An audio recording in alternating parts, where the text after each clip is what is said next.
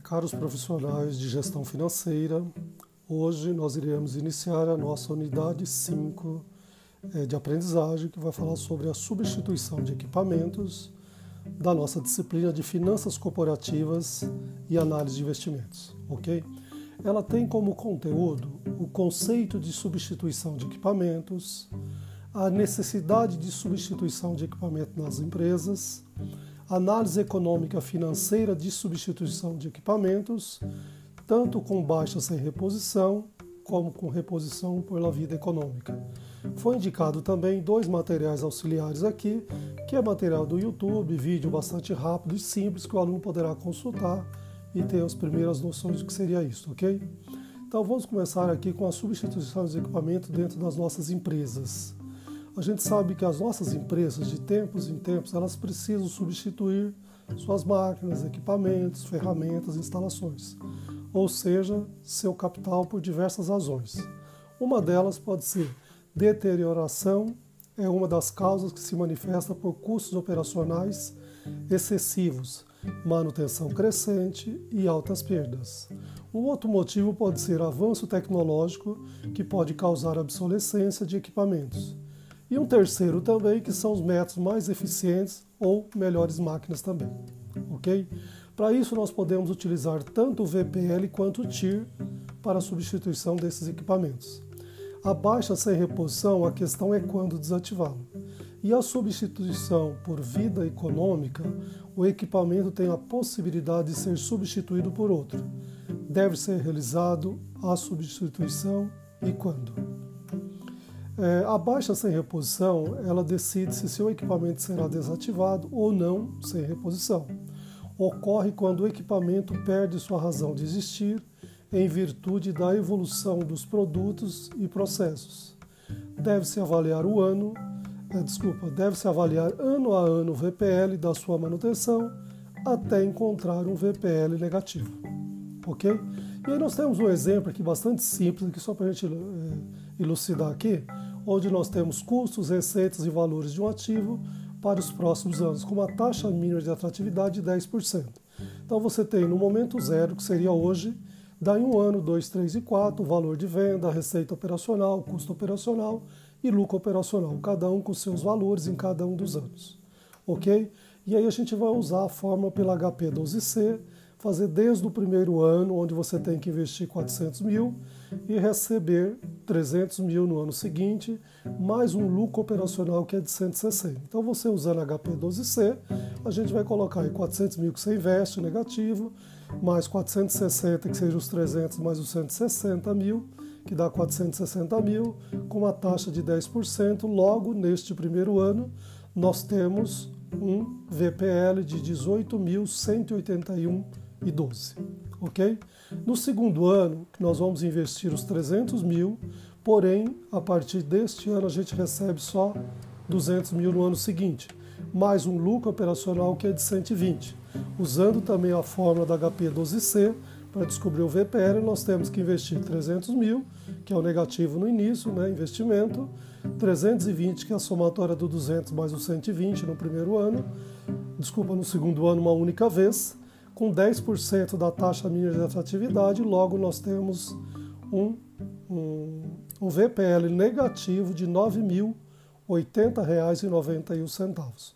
Ou seja, com esse VPL negativo, devemos vender o ativo no segundo ano, ok? Porque aqui ele já está dando negativo, ok? Então, a reposição por vida econômica agora. A substituição de um equipamento por outro mais novo, realmente devemos substituí-lo? Se sim, quando? Balanço entre dois custos do investimento inicial, que tende a tornar a vida do bem a maior, o maior bem possível, e o custo de manutenção e operação, que tende a encurtar a vida do bem. A solução será dada pelo ano que apresentar o maior VPL. Então aqui já é um pouquinho diferente. Agora é quando apresentar o maior VPL. Ok? Então a mesma coisa, nós temos um exemplo aqui também Tá? Então, uma empresa analisa a substituição de um caminhão por um outro novo. Os custos, receitas e valores do caminhão, a taxa mínima de atratividade, que é de 10%. Em que ano a empresa deve trocar? Então, eu tenho aqui no ano zero, que é hoje no momento, daí um ano, dois e três. Eu tenho o preço do caminhão tá, novo em cada momento, hoje, daqui um ano, daqui dois. Revenda do caminhão também, eu sei quanto eu vou revender no primeiro, hoje, no momento, daí um ano, daí dois. Investimento, eu sei quanto que eu vou fazer no, hoje, no momento, daí um ano, dois anos, que na verdade este investimento é o preço do caminhão novo menos a venda do caminhão velho, concorda? Esse é meu investimento. E eu vou ter também aqui já informado o meu lucro operacional do caminhão novo no primeiro, segundo e terceiro ano e o lucro operacional do caminhão velho, ou seja, enquanto eu não vender, não, não usar o caminhão novo, eu tenho o lucro operacional do caminhão velho também, daí um ano, dois e três anos também. Então eu tenho todos os dados para calcular, ok?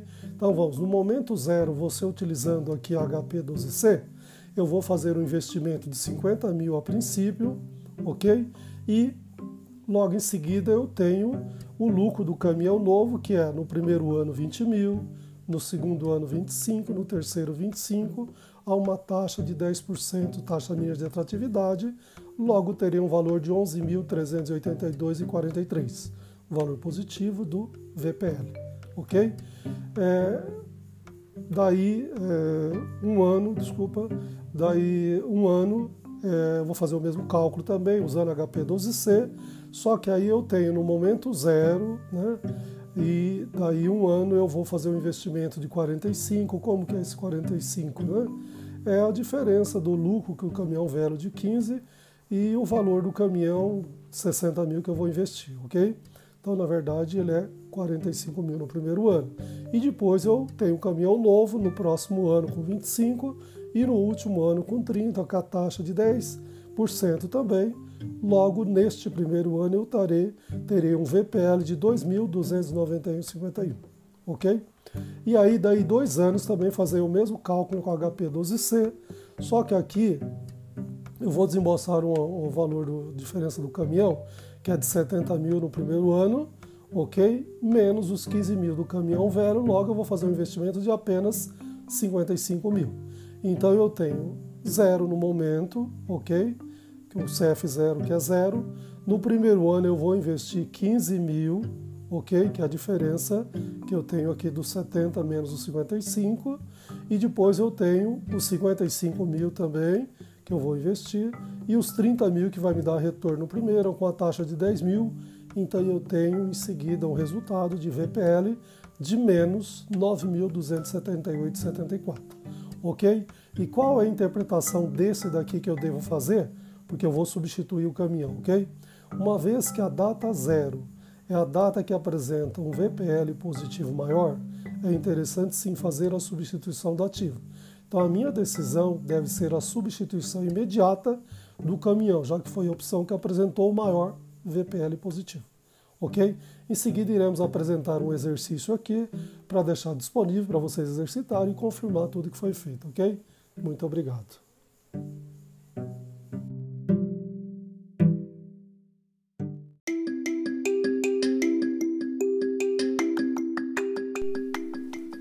caros profissionais de logística e de administração. Hoje, na nossa aula, que é a unidade 5, nós vamos logo no início da aula a gente fazer uma revisão, uma vista de prova da P1. Em seguida, nós iniciamos a nossa unidade 5 de aprendizagem, que é sobre a nossa disciplina de gestão da produção e operações, que será sobre métodos de previsão e demanda, ok? Então, qual é o conteúdo desta unidade de aprendizagem? É um modelo geral de previsão de demanda, são avaliação de erros, métodos de previsão e também, por fim, compras, ok? Em seguida, nós colocamos, inclusive, lá no, no disponível para vocês também um material do YouTube, que é o que é uma previsão de demanda, bem rápido, bem simples, para você ter as primeiras noções e ajudar neste capítulo, ok? Então a gente começa falando aqui pela gestão da demanda, ok? Então a gestão de demanda, na verdade, ela é uma previsão da demanda, é uma promessa de prazo, é uma priorização de alocação, é uma comunicação com o mercado e também uma influência sobre o mercado. Ou seja, nós temos que ter habilidade para prever a demanda, temos que ter um canal de comunicação com o mercado, temos que ter um poder de influência sobre a demanda e também temos que ter habilidade de prometer prazos e habilidade de priorizar a alocação de recursos. Ok? Aqui também nós temos as previsões de demanda são fundamentais para a consecução dos objetivos da logística e da empresa como um todo. Consiste em prover o usuário do produto na quantidade solicitada e nas melhores condições operacionais e financeiras para a organização. E aí nós temos que trabalhar com níveis de serviço e também níveis de atendimento. No nível de serviço, nós podemos considerar a capacidade de uma organização em fornecer produtos ou serviços que satisfaçam as necessidades dos clientes. Também manter um alto nível de serviço com o mínimo de estoque. E no nível de atendimento, nós podemos ter necessidade de planejamento e é, compatibilizar, compatibilizar os objetivos conflitantes e aumentar o nosso nível de serviço. Torna-se necessário tolerar algumas probabilidades de falta, ok? E aí, dentro dos principais processos operacionais, dentro de uma gestão de demanda, nós temos o processo de previsão de vendas, processo de cadastramento de pedidos, processo de confirmação de entrega, processo de avaliação de nível de serviço ao cliente, processo de planejamento de necessidades, processo de distribuição física dos produtos aos clientes, ok? E dentro de uma previsão da demanda, para que ela tenha uma gestão eficaz, ela é um ciclo, ok? Então nós temos, a princípio, pelo diagnóstico, um plano de ação, a execução desse plano de ação, o controle, a solução de problemas e as melhorias no sistema. Temos também, dentro de uma previsão de demanda, de uma forma geral, nós temos as informações, onde nós temos, contemplamos ali o produto, ela pode ser também, essas informações pode ser temporal, ou pode até mesmo ser espacial. Produto, ou seja, dentro de produto, nós temos o nível de desagregação, o, des o desejado, família de produto, ou quais são os itens também. Dentro do temporal, nós temos a informação de um horizonte de previsão que ele poderá ser semanal, mensal, dependendo da empresa. E se tratando de uma informação espacial, nós temos o espaço geográfico, que deve ser coberto, forma de distribuição e a distância e assim por diante. Ok? E nós temos algumas hipóteses aqui também para trabalhar, que seria uma projeção, ou podemos fazer uma predição, ou mesmo um planejamento. Dentro de uma projeção, que são as condições vistas no passado permanecerão no futuro, nós podemos fazer uma projeção. Se nos últimos três anos a demanda aumentou, então continuará crescendo no próximo também, da mesma forma. Isso é uma projeção. Eu posso fazer também uma predição, que é uma hipótese também possível, que é o futuro difere do passado por causas e fora do nosso controle, ok? Então, temos as medidas do governo que alterem o poder aquisitivo da população. Este caso de é, predição, eu diria que, inclusive, no momento que nós estamos atravessando da pandemia, que o nosso PIB está diminuindo, que o emprego está ficando mais difícil, aqui é uma situação que as empresas vão ter que trabalhar com essa predição aqui também, ok? E a terceira hipótese, que é o planejamento, que é o futuro difere do passado por causa sobre nosso por causa e sob nosso controle. Ou seja, alguma campanha que nós fazemos desculpa, campanha publicitária, reduções de preço, ampliação da forma de venda e outros aí também.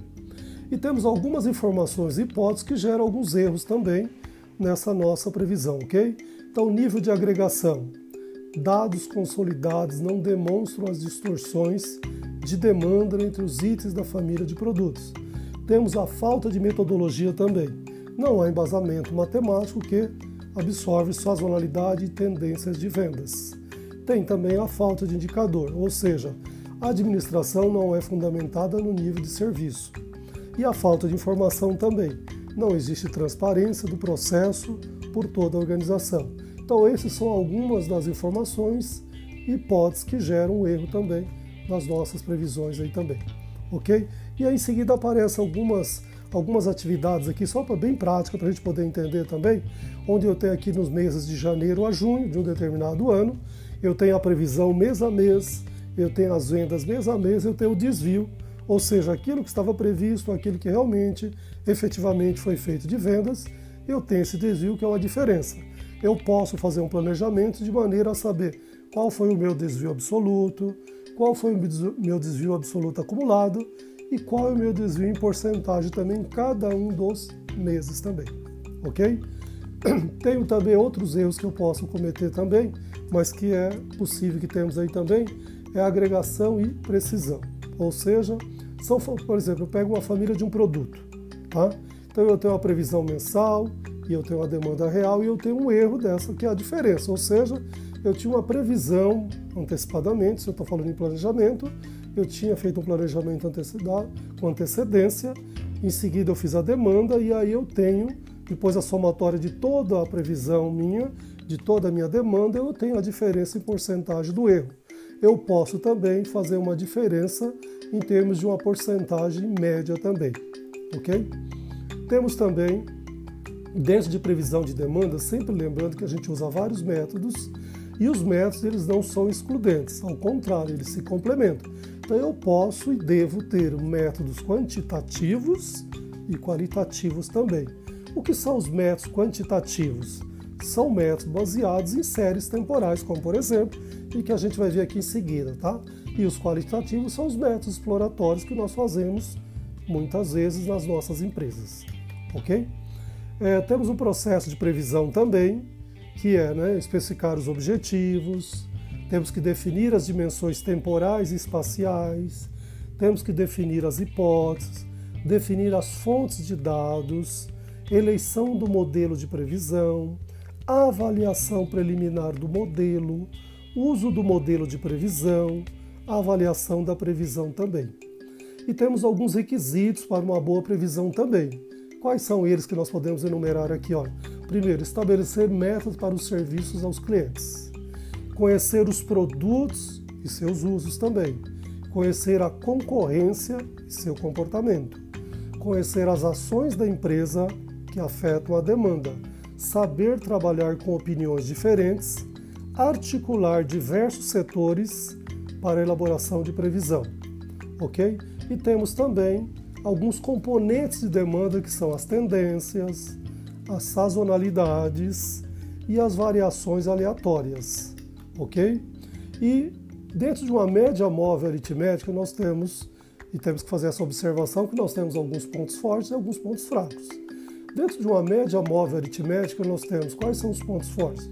Ele é fácil de fazer e de entender. A média é um conceito popular que qualquer pessoa em qualquer local pode trabalhar e todo mundo entende. Qual é o ponto fraco de usar essa média móvel aritmética? Reação lenta às mudanças, um peso igual para cada período considerado, e nem sempre eles são iguais, concorda? E aí nós temos também uma média móvel aritmética. E aí eu tenho um exemplo aqui, nesse próximo slide nosso aqui, bem claro que eu tenho uma demanda de abril até julho, ok? São apenas quatro meses, e aí eu tenho como calcular esta demanda também, ok? Então, como eu estou considerando apenas quatro períodos e eu estou fazendo por uma média móvel aritmética, eu vou somar os quatro períodos e é lógico, vou dividir por quatro, logo eu vou ter a próxima demanda que é 98 peças, ok? Que é para o mês de setembro, tudo bem? E agosto também eu posso fazer esse mesmo cálculo também, ok? E eu chego a uma demanda aí também de 80 unidades aqui para agosto também, ok? E aí é, tem um exercício aqui também para a gente poder entender também, ok?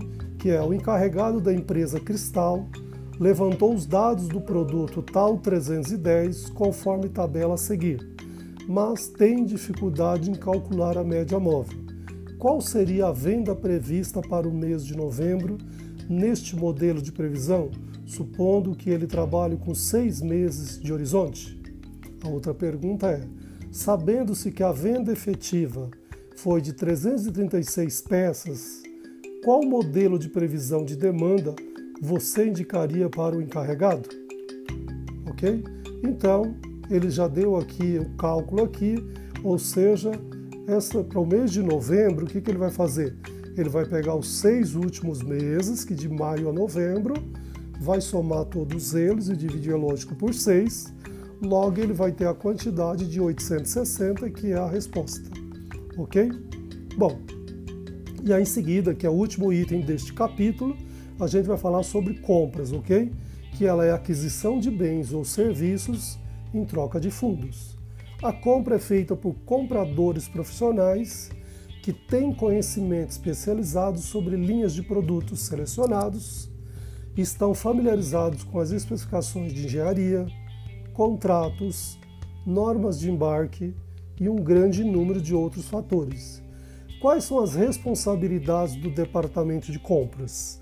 Primeiro, identificar e criar fontes de suprimentos, escolher fornecedores e negociar contratos, avaliar a economia de oferta e demanda, iniciar estudos de custo de fabricação versus compra e manter o banco de dados do sistema de suprimentos também, ok? Bem, as compras podem ser classificadas quanto ao mercado fornecedor ou quanto à sua frequência. Quanto ao mercado fornecedor, podemos considerar que produtos de venda corrente, produtos com preços fixos correntemente, fornecimento sobre encomenda, com preços fixados pelo fornecedor ou mesmo fornecimento em regime de escassez. Se considerarmos quanto à frequência, podemos considerar compras constantes e habituais, compras programadas, compras de investimentos, compras de emergências e também algumas compras sofisticadas que em alguns momentos elas aparecem nas nossas empresas. Ok? Bom, em seguida, para ilustrar aqui, eu estou deixando um exercício aqui já resolvido, que em seguida vai estar lá disponível lá no nosso verificação da aprendizagem dessa unidade, para você calcular um elógio com valores diferentes, mas aqui é importante que você entenda este exercício, ok? E nós vamos trabalhar esta previsão pelo método dos mínimos quadrados. Ou seja, é uma linha reta e ela está definida pela equação y, que é igual o a mais o b, que multiplica o x. Nas séries temporais, o y é o valor previsto em um tempo x medido em incrementos tais como anos, a partir do ano base igual a zero, onde o n é o número de observações. Determinada empresa quer calcular qual seria a previsão de vendas de um determinado produto para os anos de 2021 e 2022, ou seja, para o próximo ano e depois consecutivo. As vendas dos quatro anos anteriores foram 2016, 119, 2017, 110, 2018 122 e 2019 130, ok? E a pergunta é qual a previsão de vendas para 2021 e 2022. Vai aparecer uma fórmula aqui que eu sempre digo para vocês, não há necessidade de decorar a fórmula, que em qualquer momento que você precisar ou na avaliação nos exercícios ou na sua empresa para calcular, você tem ela disponível. Mas é bom estar familiarizado e conhecer a fórmula. Então a primeira que aparece é a somatória de y que é igual ao n que multiplica o a mais a somatória de x que multiplica o b. A segunda é somatória de x que multiplica o y, que é igual a somatória de x que multiplica o a mais somatória de x elevado ao quadrado que multiplica o b. E o y, que é a última, terceira fórmula, o y de p, que é o período que eu estou à procura, que é igual a a mais o b que multiplica x. Então nós precisamos montar um quadro onde eu tenho a primeira coluna que são o ano, a segunda coluna que é o y, a terceira que é o x, a quarta que é meu x elevado ao quadrado e a quinta e última coluna que é o x multiplicado pelo y, ok? E no nosso último slide eu tenho os valores aqui em cada uma das colunas que eu criei. Então o ano é lógico, é 2016, 17, 18 e 19, que foi dado no enunciado. A coluna y, eu já disse no enunciado, ele deu também para cada uma, e a partir da terceira coluna, que é onde eu tenho x, ele já me informou no enunciado que o primeiro valor ele começa com zero. Então é numa sequência, depois do zero, o próximo é 1, um, 2, 3 e assim sucessivamente, conforme eu tenho o número de n, o número de períodos para mim. E aí a quarta e quinta coluna é simplesmente cálculo, ou seja, a quarta coluna é o x elevado ao quadrado. Então eu vou pegar a terceira coluna toda ela elevada ao quadrado. E a quinta e última coluna eu vou pegar o x meu e vou multiplicar pelo y. O que é mais importante que o necessário para este quadro é a última linha. Você percebe que eu deixei até em negrito, que são todos os valores que eu vou precisar. Então, na linha que está somatória, eu preciso saber qual é a somatória do y, qual é a somatória do x, vai a somatória do x ao quadrado e a somatória do x multiplicado pelo y também. E aí eu vou substituir na minha fórmula que eu dei no slide anterior. Então eu vou pegar a primeira fórmula lá e vou substituir os valores bonitinho e vou descobrir o valor de A e o valor de B.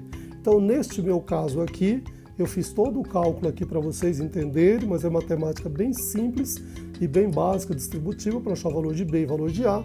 E assim nós encontramos o valor de B, que é 4,50, o valor do A, que é 113,50, que aliás deixei até em vermelho para ficar bem claro aqui, que são as coisas mais importantes que eu estou à procura, que é o valor de A e B.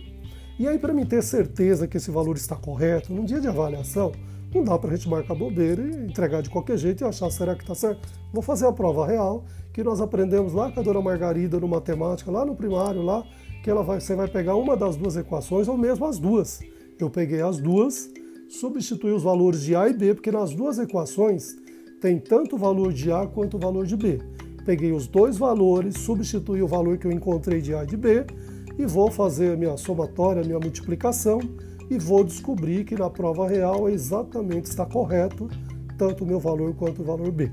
E aí eu vou para a última fórmula que eu tenho, que é o valor de y num determinado período, que no meu caso aqui eu quero saber de 21 e 22, ok? Que é, na verdade, o valor de A mais o valor de B multiplicado pelo x. Lembrando que o x você parou neste exercício no 3. O próximo ano, mesmo que seja 21, eu vou matematicamente entender que o próximo depois de 3 é o 4. Depois de 4 é 5, ok? Então, no primeiro eu vou multiplicar por 4, que é 2021, e o 2022 eu vou multiplicar por 5. Vou fazer a multiplicação, fazer a somatória, logo eu vou encontrar os valores para 2021. Eu devo ter uma demanda de 131,50 e para 2022 eu terei uma demanda de 136 também, ok? Para você ter certeza que esses valores estão corretos também, volta para a segunda coluna do quadro, que está aqui em vermelho nesse mesmo slide, e dá uma olhadinha no, na, na, programação que está mais ou menos, e se ele está indo mais ou menos nesta programação. Olha lá, 119, 110 reduziu, 122 evoluiu, 130 evoluiu, agora foi para 131,50, depois 136. Você percebe que ele está mais ou menos neste mesmo ritmo então está correto. Ok? Espero ter ajudado vocês a elucidar e vai ficar disponível lá no AVA este áudio para você ouvir a qualquer momento. Muito obrigado pela sua participação.